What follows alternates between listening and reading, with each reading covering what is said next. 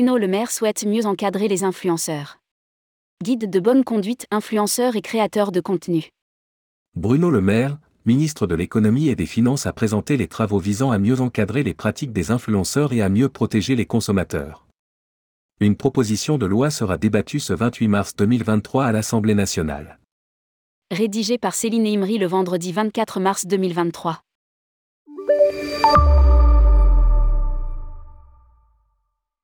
Mieux encadrer les pratiques des influenceurs pour mieux protéger les consommateurs.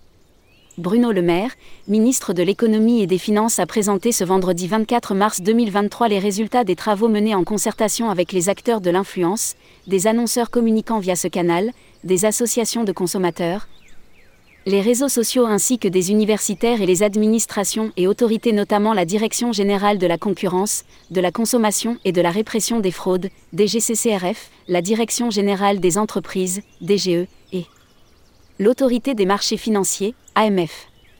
Objectif nourrir une proposition de loi transpartisane portée par les députés Stéphane Vogetta, RM, et Arthur Delaporte, PS, afin de réguler les activités des influenceurs.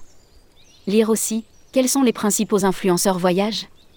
L'influence commerciale est dans les faits une véritable filière économique. Elle doit le devenir dans le droit.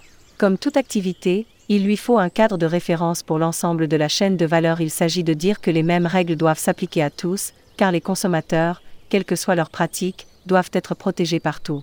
Précise le ministre. Quelle bonne pratique pour les influenceurs? Un guide à l'attention des influenceurs et créateurs de contenu, voire encadré ci-dessous, a été publié. Il y recense l'essentiel des démarches administratives à effectuer, les droits et les devoirs.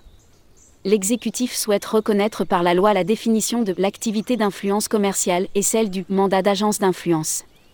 Concernant la diffusion de contenu, Bruno Le Maire souhaite encadrer comme c'est le cas pour la radio ou la télévision certains produits spécifiques, tabac, alcool, actes de santé, produits financiers, jeux d'argent et de hasard.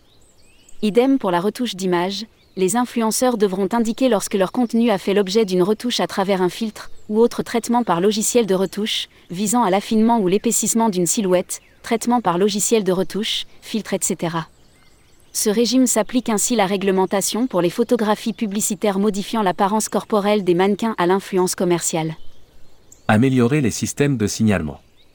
Bercy souhaite également mieux protéger les influenceurs mineurs. Pour les jeunes de moins de 16 ans, il sera nécessaire d'obtenir un agrément auprès des services de l'État et 90% des sommes perçues issues de l'influence commerciale devront être consignées jusqu'à leur majorité. Pour ceux âgés de 16 à 18 ans, leurs représentants légaux devront à minima signer le contrat de travail du mineur. Le gouvernement souhaite enfin améliorer les systèmes de signalement à travers Signal Conso, le site officiel qui sera adaptés pour recevoir les signalements sur l'influence commerciale. Les plateformes dont les réseaux sociaux devront créer des dispositifs clairs et lisibles pour afficher le caractère commercial d'une publication, établir des canaux de signalement clairs et lisibles à destination des internautes remarquant une illégalité. Enfin, une équipe dédiée sera créée au sein de la DGCCRF et prendra la forme d'un réseau d'enquêteurs spécialisés. Cette équipe, constituée dans un premier temps de 15 agents, est en charge de surveiller les réseaux sociaux, de répondre aux signalements et de prendre les sanctions adaptées. Influenceurs, quelles sont les sanctions encourues?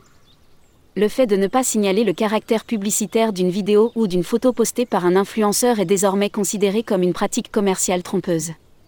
Elle est donc punie des mêmes peines, à savoir jusqu'à deux ans de prison et 300 000 euros d'amende, rappelle le ministère de l'économie et des finances dans son dossier. Faire la promotion d'un produit interdit ou réglementé est également puni selon les peines en vigueur dans la publicité en ligne. À l'avenir, le juge pourra de plus prononcer une peine complémentaire d'interdiction, définitive ou provisoire, d'exercer son activité. Cette peine pourra devenir obligatoire pour certains délits particulièrement graves. Enfin, un nouveau pouvoir d'injonction sous astreinte par les autorités permettra d'obliger l'influenceur à retirer son contenu illicite ou aux plateformes de suspendre son compte dans un prompt délai. D'autres sanctions peuvent être prononcées par l'autorité des marchés financiers, AMF, et l'autorité nationale des jeux, ANJ, selon leur pouvoir propre téléchargez le guide de bonne conduite influenceur et créateur de contenu.